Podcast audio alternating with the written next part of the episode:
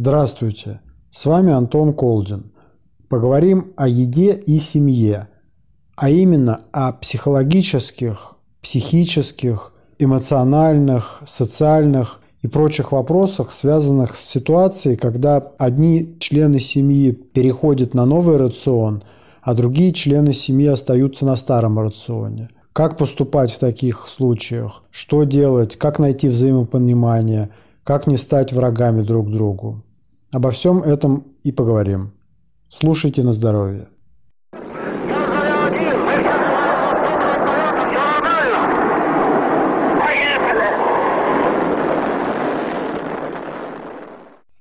Вот. Тема у нас интересная действительно сегодня. Она актуальная, Потому что я лично, начав общение в таких кругах э, людей, ну, сталкиваясь э, с людьми, которые ведут такой здоровый, активный, правильный образ жизни, нередко слышал, продолжаю слышать, что существуют определенные сложности в семье, и связано это с рационом один питается так, другой иначе питается. И где-то даже э, люди таким приходится менять круг общения, потому что у нас ведь э, в нашей культуре как принято? У нас э, все все наши даты памятные и торжественные, они всегда препровождаются обязательно застольями. И всегда, если это там встреча какая-то, это либо с алкоголем, либо за столом, опять же. Мы сейчас в семье пытаемся от этого всячески уходить. Вот у меня не далее, как вчера был день рождения, мы ничего, никак это с пищевой точки зрения, никак особенным образом не отметили, что я сам для себя ставлю в некоторую такую заслугу. Потому, потому что у нас действительно, ну, понятное дело, что пища это самое понятное, самое близкое человеку удовольствие. Это то, что он делает несколько раз э, в день, ежедневно. И, конечно, какая-то особая пища, она наверное, все-таки, к сожалению, стала у нас неотъемлемым атрибутом любого празднества и вообще любого, а, любого ну, любой встречи, опять же, там, с друзьями, там, э, любой памятной даты. И вот как раз и это, оно тянется нередко и э, в свою обы... Э, тянется нередко и в обычную жизнь. И поэтому происходит так, что человек фактически уже не может разделить то удовольствие, которое он испытывает от пищи, с тем удовольствием, которое он, в принципе, может испытывать от жизни. И все это сводится к тому, что он все свое удовольствие начинает находить в питании. И вот когда рядом появляется человек в семье, как правило, там или где-то еще, который начинает эти стереотипы пытаться разломать, то есть который сам начинает идти по пути. И как это нередко бывает у таких людей, а, в начале своего пути они вот, что называется, прозревают, они понимают, как они плохо жили до сих пор, вот те люди, которые начинают питаться правильно, они понимают, как же они плохо жили, как они теперь получили знания вот это, и э, теперь у них глаза открылись, и надо срочно открыть глаза всем окружающим. И начать надо, естественно, Э, с бедных э, в это время родственников. И да, есть даже такой, такая шутка, что э, такие люди, они хотят причинить добро, а потом догнать и еще раз причинить. И так пока, так сказать, в полной мере это все не будет и вот тут, конечно, э, я думаю, те, кто этот путь прошел, они уже понимают, насколько они смешные были в эти свои периоды. А, а, а кто не прошел этот путь, хочется прямо... Понятное дело, что все равно он этот путь пройдет, но тем не менее, может быть, посмотрит эту запись, там, эфир, э, и вспомнит в какой-то момент, что все-таки говорили же мне, и может быть он где-то раньше закончит вот эту свою фазу э, причинения вреда окружающим приносить. Потому что тут на самом деле это все достаточно просто объясняется с психологической точки зрения, что то, что ведь мы когда э, людям пытаемся насильно объяснить и причинить добро, мы на них давим. А любое действие, оно же рождает противодействие. То есть, если мы на кого-то вот давим, другому ничего не остается, как упереться и ту же силу приложить, чтобы скомпенсировать это. И таким образом вот рождается напряжение. И находясь в таком напряжении, это нередко становится причиной вот как раз отдаления. То есть это как раз и та одна из причин, когда люди начинают менять круг общения, когда они где-то сталкиваются с непониманием в семье. И вот тут, конечно, надо как можно быстрее, а лучше и заранее, но опять же, заранее мало у кого получается, все-таки осмыслить начать работать своим сознанием. И с одной стороны понять, что таким давлением в сторону окружающих ничего кроме ответного давления не получишь, а с другой стороны, тут нужно э, работать все-таки, наверное, над принятием мира в целом и вот э, близких людей как части мира в частности. Потому что такой неофит э, здорового в данном случае питания, когда он пытается всех перестроить и переубедить, он на самом деле не может отделить своих близких от их схемы питания. То есть для него люди, которые питаются иначе, чем он, они фактически а, становятся чуть ли не врагами. То есть он эти две вещи он в разрез не воспринимает. То есть человек готов многое, ну, скажем так, своим близким просить, какие-то политические взгляды, религиозные. Но вот когда пита... Э, дело касается питания, это настолько большая часть нашей жизни, что человеку порой очень трудно. Он тоже не может э, это отделить и считает, что это является собой естество того близкого человека, вот, с которым он начинает бороться. Поэтому тут надо понимать, что, опять же, э, схема питания того или иного человека, если он к тебе там с каким-то не обращается, ну, требованием разъяснить ему что-то, то это фактически то же самое, что его политические взгляды. Другой вопрос, и вот как раз это очередная большая тема, что такие взгляды неправильные на питание у близких людей, они часто произрастают из незнания.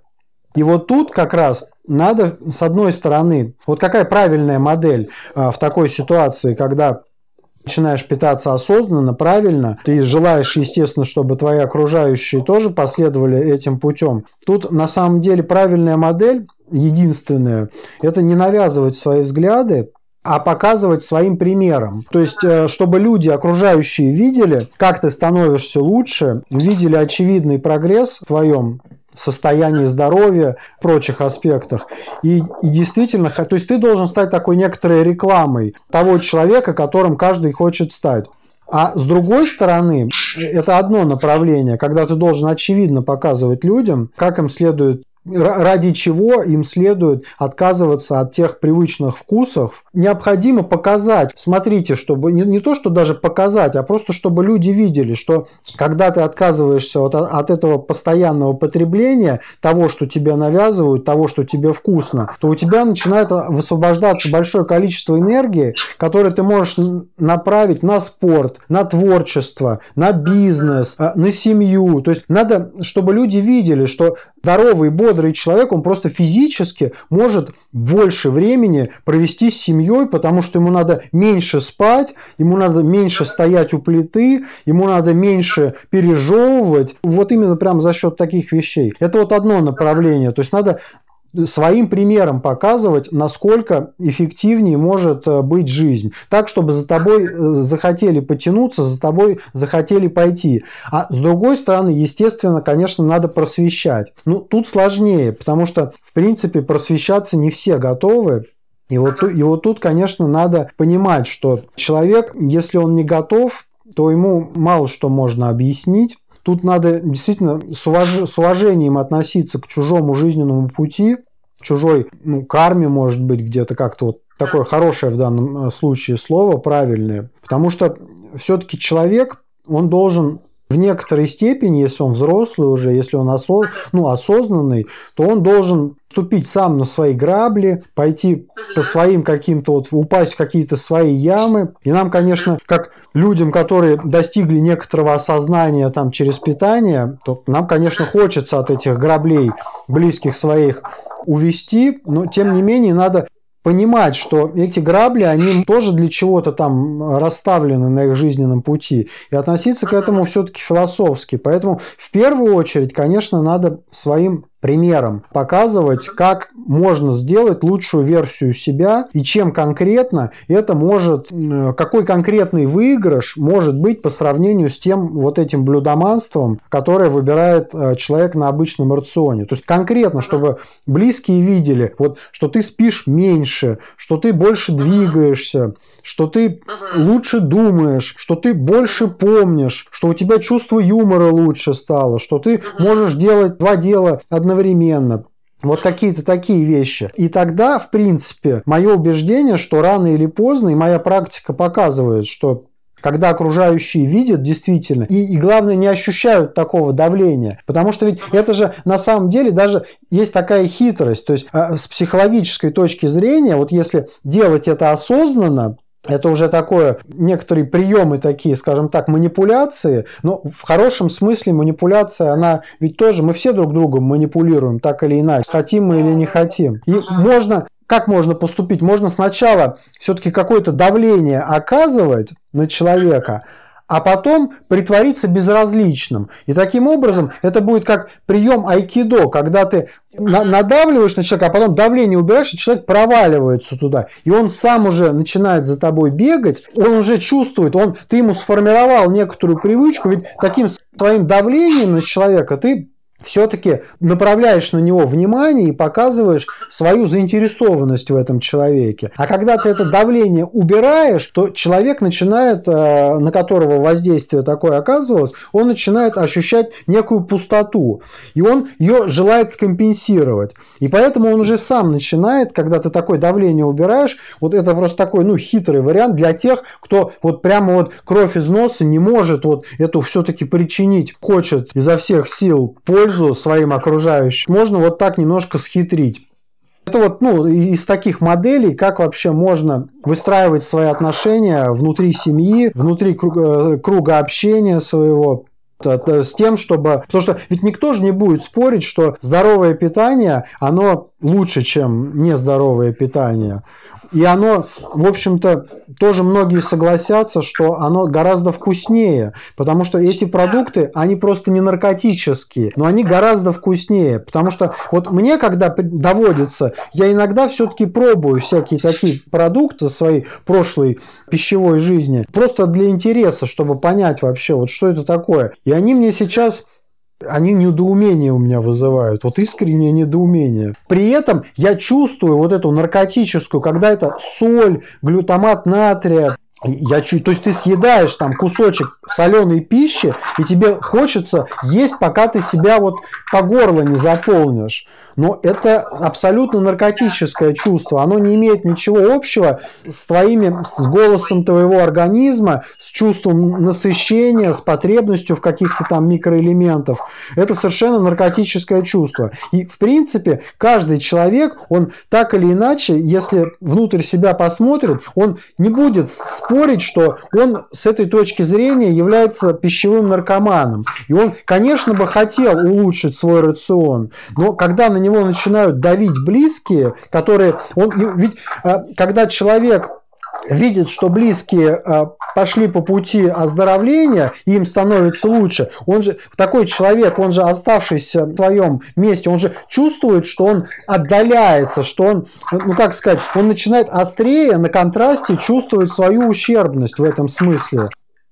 Человек, э, он, э, который свое питание не меняет, а его родственник или близкий человек начинает менять питание, то да, действительно, такой оставшийся на месте человек, он начинает острее свою ущербность чувствовать. И тут, конечно, надо ему помочь этому человеку, тот, кто, в принципе, начал питаться лучше, он, конечно, должен найти какие-то деликатные подходы с тем, чтобы протянуть как-то руку такому человеку. То есть надо как... Вот, и вот здесь такая не, не, не всегда простая задача, потому что, с одной стороны, надо сделать это может быть, где-то даже проявить некоторую настойчивость, а с другой стороны, вот то все, о чем мы раньше говорили, не допустить вот этого давления, чтобы не началось противодействие.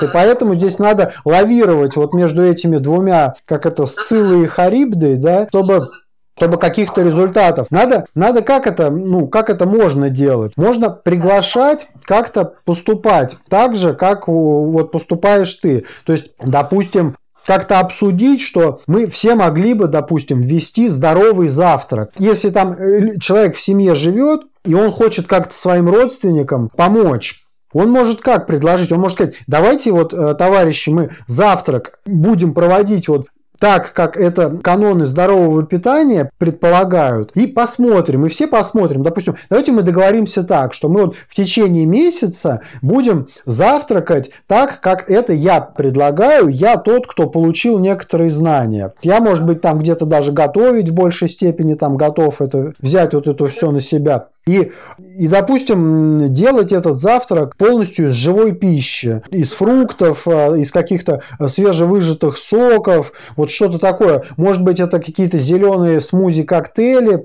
И, допустим, вот в течение месяца вот такой завтрак в семье вводить. Вот и с одной стороны, в принципе, как нередко получится, что те, кто протестовали против этого, если они согласятся, они же возьмут на себя обязательства все-таки в течение месяца это делать. А, и они, ну, организм, как правило, все-таки он подскажет, что это лучше. И потом, ага. и потом чаще, чем чаще другого, они все-таки, у них это даже, скорее всего, привычка закрепится, и они уже сами не будут. Вот месяц истечет, допустим, и скажут, ну все, а теперь опять давайте есть вот эти яйцо с беконом, да, кашу э, с молоком и так далее все-таки большой достаточно шанс, что не будет вот этого обратного отката, возврата. И ведь можно же, в принципе, договориться тоже, опять же, с родственниками. Ведь есть же правила питания, так называемые, которые позволяют некоторого компромисса особенно на переходном периоде, достичь между вот таким строгим здоровым питанием, но не всегда привычным для нас, и, может быть, не всегда даже питательным, потому что ведь организм, он